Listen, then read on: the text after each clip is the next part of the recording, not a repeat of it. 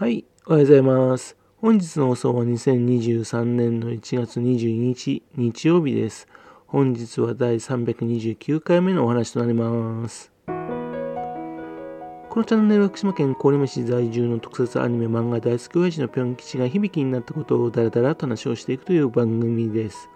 そんな親父の人事を気になりまして、もしもあなたの心に何かが残ってしまったらごめんなさい。笑いがなかったんです。不幸にもこの番組に興味持ってしまったら、ぜひ今後もごひいきのほどよろしくお願いいたします。昨日ですね、国際アニメーション映画祭のね、話をしましたんでね、その世界でね、活躍している福島県人の方をご紹介したいと思います。福島市出身のね、二瓶紗理奈さんです。現在はですね、漢字ではなくてですね、カタカナでね、二瓶紗理奈って書くことが多いみたいですね。それにしてもですね、二瓶さん、いつの間にかですね、日本に戻ってきていたんですね。知らなかったですよ。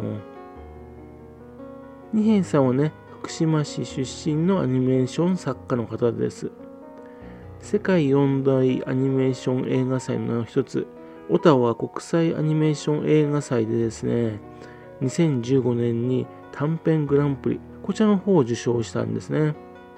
スモールピープルイズハッツ、ね、帽子をかぶった小さな人々というね、タイトルのアニメーションで受賞されました。二瓶さんはね、中学時代はですね、自転車でね、ツタヤとかな、ゲオヤとかに行ってね、10本ぐらいですね、ビデオを書いてきてですね、毎朝4時に起きてね、学校に行くまでね、日本を見るっていうね、そんな生活を続けてた方らしいんですね。その頃はね、なんかね、思春期だったこともあって絶望していましてね、そして映画に救われた分がすごくあったっていう話なんですね。そして、主に洋画を見ていたらしいんですよ。福島県立ですね、福島商業高校、そちらの方に進学しまして、そして商業の勉強なんかしてね、そちらの方が面白かったって話なんですね。で、高校で学ぶうちにですね、グラフィックデザイナー、これに興味を持つようになりましてね、それで、え、多摩美術大学のね、グラフィックデザイン学科を卒業に入学します。そこでですね、アニメーションの授業でね、片山先生っていう人にね、会うんですね。そこでですね、世界中のいろんな作品を見せてくれてね、アニメーションに非常に興味を持つようになったんですね。この片片山先生っていうのはですね、あの、アニメーション自主制作集団グループエビセン。そこで代表を務めた方なんですよ。このあの自主制作集団グループエビセンっていうのはですね、あのメンバーの中にはね、後にあの、この世界の片隅にを手掛けます片渕素直監督などもいましたしね。そしてあと、この上映会にはですね、あの、庵野秀明監督もね、もう大好きでね、よく通っていたっていうね、いうそんなね、有名なあのアマチュア団体だったんですよ。1980年代にね、自主制作アニメ、そのね、ブーム、それをね、牽引した方なんですよね。その方でね、影響されてアニメーションに興味を持ったんですね。で、それで、えー、とその後、イギリスのね、名門芸術学校ロイヤルカレッジ・オブ・アーツ、それに留学。そしてですね、えー、大学院、ね、そこの方を修了するんですね。で、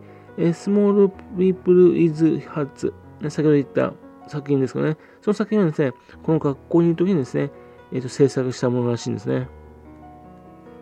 というわけでね、えー、と日本人でありながらね、まあ、イギリスの学校で学んだっていうのでね、イギリス作家としてね、そのコンテストに出したらしいんですね。さっき言ったようにですね、オタワ国際アニメーション映画祭っていうのはね、えっ、ー、と、由緒あるアニメーションの映画祭でね、1976年にスタートしまして、えー、フランスのアヌシーだとかね、あるいはクロアチアのザザグレブだとかね、あと日本のね、広島国際アニメーションフェスティバルとのね、並ぶ4大アニメーション映画祭の一つなんですね。昨日もね、話に出ましたカナダのね、フレデリック・バッグ、ね、その木を植えた男、これも1988年に受賞してますし、テレビでおなじみのね、ウォレスとグレグルミット、羊のショーンでおなじのね、ニック・パーク、ね、これも1994年ね、ペンギンに気をつけようって先にね、グランプリ取ってます。また2007年にね、日本のね、山村浩二監督がね、カフカ田舎医者、でグランプリ受賞してるんですよ。それでね、受賞したってことなんですね。二平さんのね、活躍もあったせいですかね、2021年、2022年とね、日本人のね、アニメーション作家がね、選ばれてるんですよね。というわけで、二平さんのこの作品ですけどね、短編ですからね、探すとネットでも見ることができます。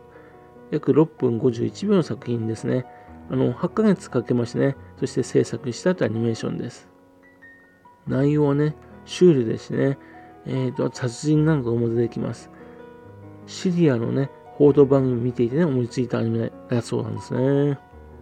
興味のある方、ぜひ見てほしいなと思います。2012年にはね、日本に戻ってきていたんですが、アニメやイラストの仕事がなくね、東京のね、ビアバー、そこでね、アルバイトをしていたんだそうですよ。そして学生時代に作ったものでね、先ほど言った映画祭の方にね、出したわけですね。そしてですね、グランプリを受賞したんですね。ということで、その頃ですね、コーヒー屋さんのイラスト、こういったのも手掛けていたんですね。結構そのイラストもね、無国籍でね、好きな感じのイラストなんですね。で、2018年にはですね、先ほど言いましたザグレブのね、クロアチアのザグレブ市でね、行われたあの国際映画祭、そちらの方でですね、ノミネートされるんですがね、惜しくも逃すんですね。二平さんの作品ですね、なんとなくこの無国籍でもね、ヨーロッパの人が、ね、喜びそうなね、感じの雰囲気の絵なんですよね。そして、えっと、ヒンダのね、トゥルクアニメーション映画祭ではグランプリ受賞するんです。その作品がね、ラビット・ブレッドっていう作品なんですね。これもですね、なんか特別な儀式やルールを重んじる黒い服とね、赤い服のね、2つのグループがね、存在する架空の世界でね、そこでと不条理の世界が描かれてるんですね。非常に面白いアニメーションです。短編ですからね、ぜひ見てほしいなと思うんですね。活動拠点をですね、イギリスからカナダに移していったんですよね。なぜかですかね、2021年のね、9月頃からですね、北海道の札幌、そこでね、生活始めてたらしいんですね。これは気づかなかったですね。てっきり海外行っちゃったと思ってたんです、私ね。これやっぱりコロナとかの影響もあってね、海外でっていうことで日本で生活したんでしょうかね。北海道で生活するようになった理由はね、新千歳空港アニメーション映画祭っていうのがあったらしいんでね、そちらの方に何度も来たからっていうことがきっかけになったみたいです。昨日ですね、広島国際アニメーションフェスティバルがなくなったって言いましたよね。実を言うとその後ですね、広島アニメーションシーズン2022っていう感じでね、あのー、似たようなね、あのイベントのやつが行われてるんですね。そこのもね、参加したりとかしています。またあと、ポルカドットボーイっていうね、アニメーション作品作りまして、スロバキアのね、フェスタアニカっていうね、えー、2022-21のそこでですね、アニメ短編賞を受賞しています。それがアルゼンチンのね、ビットバングフェスタ2020でですね、ベスト国際短編賞、そちらも受賞してるんですね。というわけで、いろんな賞のアニメの賞を取ってるんですよ。というわけですね、世界を股にかけてね、活動するアニメーション作家、そのことが福島市出身なんですよね。